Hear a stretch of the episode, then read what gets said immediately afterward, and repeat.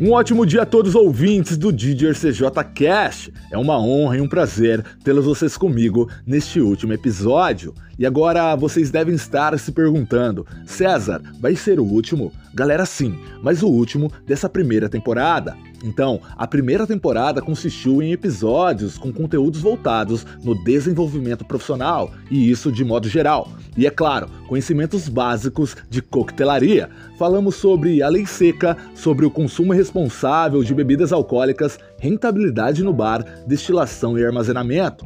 Falamos também sobre a origem do bartender e as categorias dos coquetéis definição, classificação, modalidade e finalidade. E esse foi o mais recente e está muito bom. Vão lá conferir.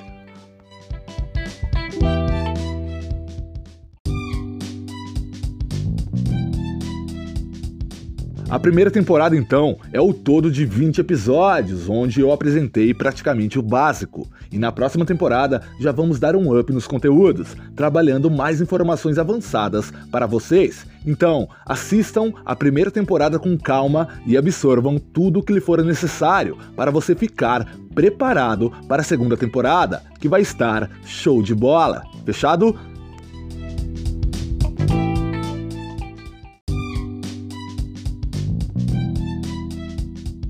Pessoal, nesse último episódio, então, eu quis agregar valor no quesito coquetelaria e bebidas de modo geral, com um ponto de vista e até experiência de uma pessoa de fora da barra e que traz a coquetelaria como um dos setores principais em suas viagens e projeto. E isso combina muito bem com o grande empresário Danilo Távora, que já se tornou também um grande amigo.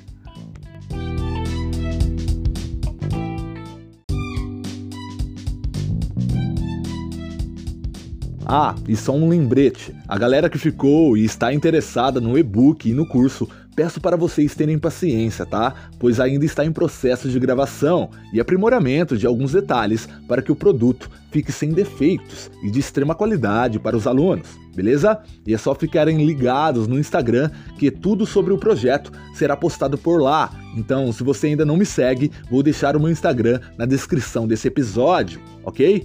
Então, bora de entrevista? O meu nome é César Jaguar e eu sou chefe de bar e consultor especializado em atendimento. E o nosso entrevistado de hoje é o senhor Danilo Tavra, empresário, advogado, empreendedor e apaixonado pela coquetelaria mundial, além de um grande pai e uma ótima pessoa. Sem mais delongas, roda a vinheta.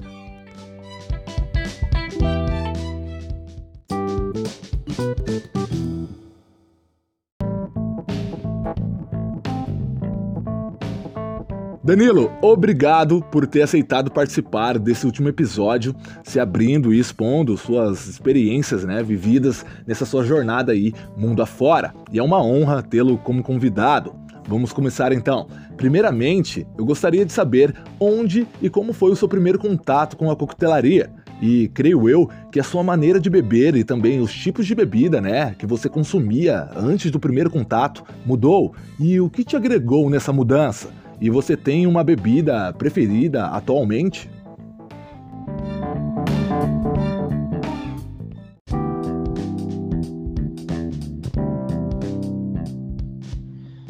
Bom, uh, cara, minha maneira de beber, é, eu acho que era uma maneira de beber como todo brasileiro que está acostumado àquilo que tem oferecido no mercado. É, eu falo que a gente começa a aprimorar o nosso paladar a partir do momento que a gente tem acesso. E, e o acesso, ele às vezes não está relacionado diretamente com o financeiro. Hoje a gente tem cervejarias muito boas que fornecem bebidas muito boas por preços acessíveis. Então é uma questão de procura e uma questão de acesso. Mas é, esse acesso que para nós alguns anos atrás era colocado era muito limitado frente ao giro que a gente tem, né? Então as cervejas eram as cervejas tradicionais, né? O, os whiskies eram whiskies intermediários, porque a gente não tinha conhecimento acima disso. Bebidas como vodkas também a mesma coisa. E a gente não tinha algumas bebidas inseridas no nosso né, paladar, como o gin que hoje veio e, e domina o mercado. Né? E, e o que agregou para mim nessa mudança foi as experiências que eu tive fora. A partir do momento que eu, que eu comecei a, a, a ter. Uh, experiências em bares, em restaurantes, em outros países e conhecer um pouco de cada lugar, de cada cultura. Isso trouxe para mim, né, um, uma, uma, vontade muito grande de conhecer, né? E isso fez com que expandisse aí o, o meu o meu é, paladar, eu diria. Eu sou um cara que gosta muito de whisky, sempre gostei. Então eu fui refinando nesse sentido. E depois que eu abri o bar, a gente acabou também é, aprimorando né, na coquetelaria, né, na, na arte de, de você entender a mixologia. Né? Então eu fui também me aprofundando a isso e hoje eu tenho um apreço muito grande pelo gin, né? que é uma bebida que a gente tem uma variação muito grande. Né? Mas eu sempre gosto da, da de unir a criatividade. Né? A gente desenvolveu é, junto com, com, com o pessoal do bar lá no meu restaurante, onde a gente senta na mesa com os clientes e a gente extrai ali né, informações muito importantes onde a gente consegue personalizar os drinks, né? Desde saber de qual é o tipo de bebida que ele gosta, é, se ele gosta de bebida amarga, doce, se ele prefere é, qual tipo de fruta, e a gente, em cima disso, desenvolve né, um drink específico para a pessoa. Então, é uma forma também de diversificar, eu acho que hoje o mercado pede isso aí.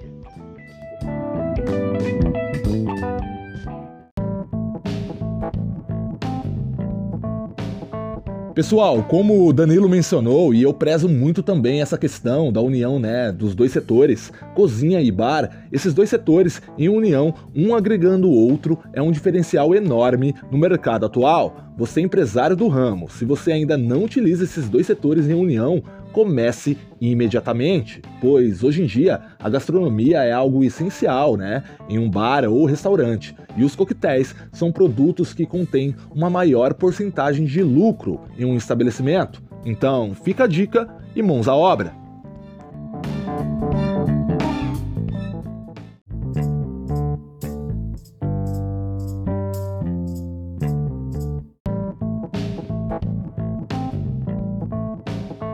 Cara, com certeza. Há 10 anos atrás, né, o acesso a algumas bebidas importadas de nome e de qualidade era praticamente impossível para determinadas pessoas, e eu me incluía nisso. E a coquetelaria, querendo ou não, abriu esse leque, né, que temos disponíveis nos dias de hoje. E é claro que a economia também influenciava nesse quesito, mas isso não vem ao caso agora. Danilo, esse conceito que você menciona no final é essencial em qualquer casa que trabalhe com coquetéis e drinks. Essa interação é muito importante para a fidelização do cliente no seu bar. Parabéns, viu? E de primeira instância, ao sair do Brasil, você sentiu uma diferença no consumo de bebidas alcoólicas, assim? E quais experiências foram as mais importantes para você no quesito bar?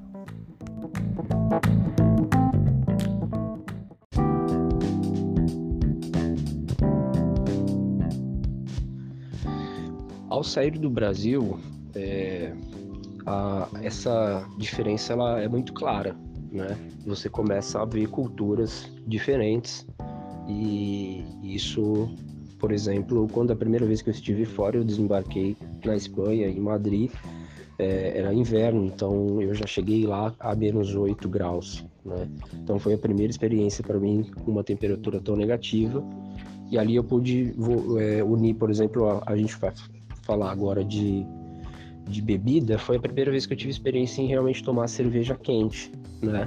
E engraçado, porque aí você tenta tomar uma cerveja gelada, você parece que você vira um pinguim, né? Vai congelar. E, e aí você começa a entender que o porquê de se tomar a cerveja gelada não está só relacionado com a questão da temperatura, do frio, mas também com relação ao paladar, aquilo que você vai conseguir realmente extrair né, do sabor da cerveja. E aí começam né, as variações. Você conhece os restaurantes, os pubs, e, e cada pub tem é, torneiras com 10, 12 tipos de chopps diferentes, cartas de cervejas diferentes. Né? A Europa, por si só, né, é muito é, próximo os países dos outros, então você acaba tendo a é, experiência de poder viajar bastante e conhecer é, inúmeros é, rótulos, eu diria, nesse sentido.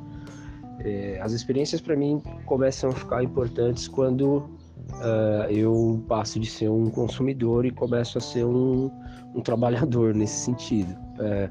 Acabo conhecendo pessoas que são proprietárias de, de restaurantes, de pubs, pessoas que acabam sendo é, financiadoras e patrocinadoras de eventos. Então, ao longo desse período, a gente, eu comecei a receber é, convites né, para poder trabalhar, auxiliar é, nesses eventos, nesses restaurantes, no bar. E aí foi onde eu fui é, pegando aptidão, pegando realmente carinho e gosto é, por trabalhar com isso e, e, foi muito legal porque trouxe é, experiências é, muito muito grandes.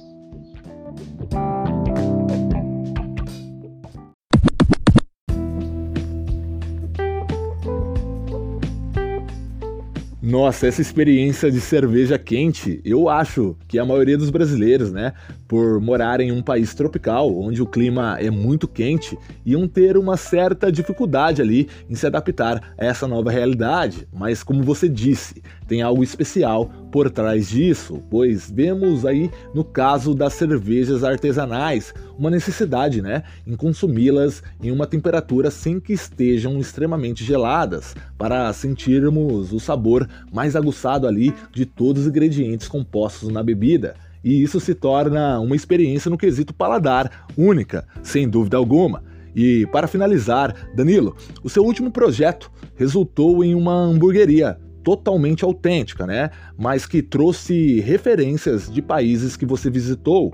Além de uma boa gastronomia, tinha presente uma coquetelaria forte. Hoje em dia, você acha que a coquetelaria é um serviço de extrema importância em um estabelecimento gastronômico?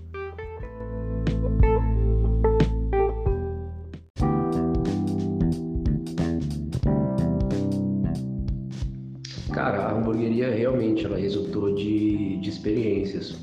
Foram 34 países, 90 cidades, e nesse percurso aí eu aproveitei para fazer um tour, para agregar experiências, e, e, ali foi onde eu comecei a de fato a, a ir em pubs, a ir em restaurantes, a conhecer as cervejas locais, a mixologia local, a coquetelaria né, dos bares, então foi muito bacana.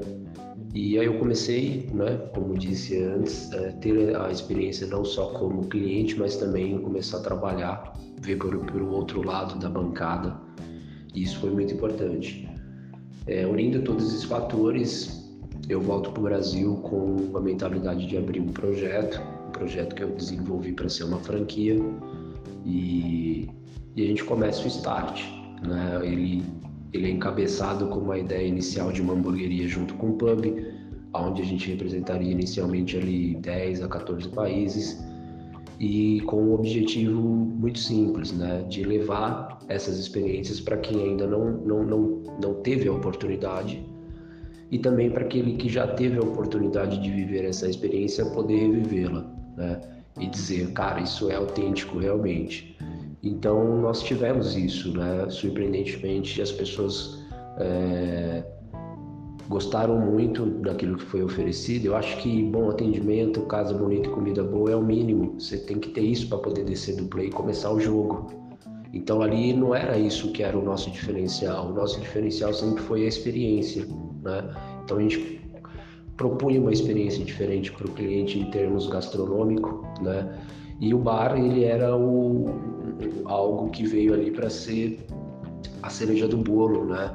E, e, quando a gente começou a trabalhar a ideia do bar, eu representei o bar é, de uma experiência que eu tive em Dubai.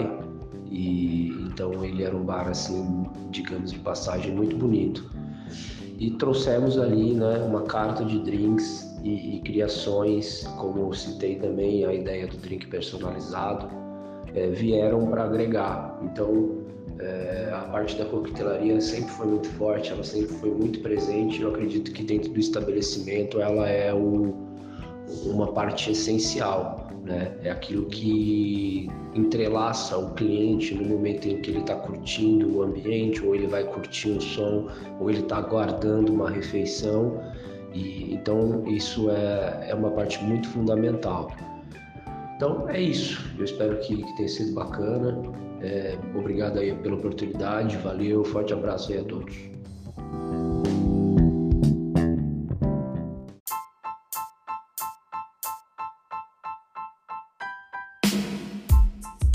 Danilo, a satisfação e o prazer foi meu, agregou muito para mim e com certeza irá agregar muito para os ouvintes. Obrigado, irmão, de coração, por compartilhar suas experiências conosco. Galera, então é isso. Esse foi o primeiro episódio com um convidado e o último episódio da temporada. Tem muita novidade vindo por aí e na segunda temporada, além de ser voltada para um conhecimento mais avançado de coquetelaria, vamos ter agora receitas com modos de preparo e mais episódios voltados a experiências de convidados que foram selecionados a dedo e que vão expor mais detalhes sobre o nosso conceito e o conceito do mundo dos bares. E só lembrando que o DJCJ Cast está disponível nas plataformas como Spotify, Google Podcast, Pocket Podcast, no Break, no Radio Public e na Anchor, beleza? Fiquem à vontade para compartilhar os conteúdos com outras pessoas e outros profissionais. Afinal, é um ajudando o outro e não custa nada, né, pessoal?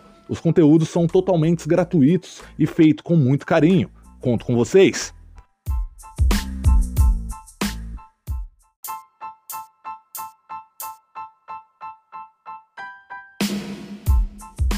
Pessoal, e chegou a hora de eu me despedir. Eu desejo a todos os ouvintes um grande dia e que vocês se cuidem, sejam produtivos, tenham empatia e fiquem de bem com o mundo, que tudo vai dar certo. A gente se vê na próxima temporada. Um grande abraço a todos e até mais. Tchau, tchau.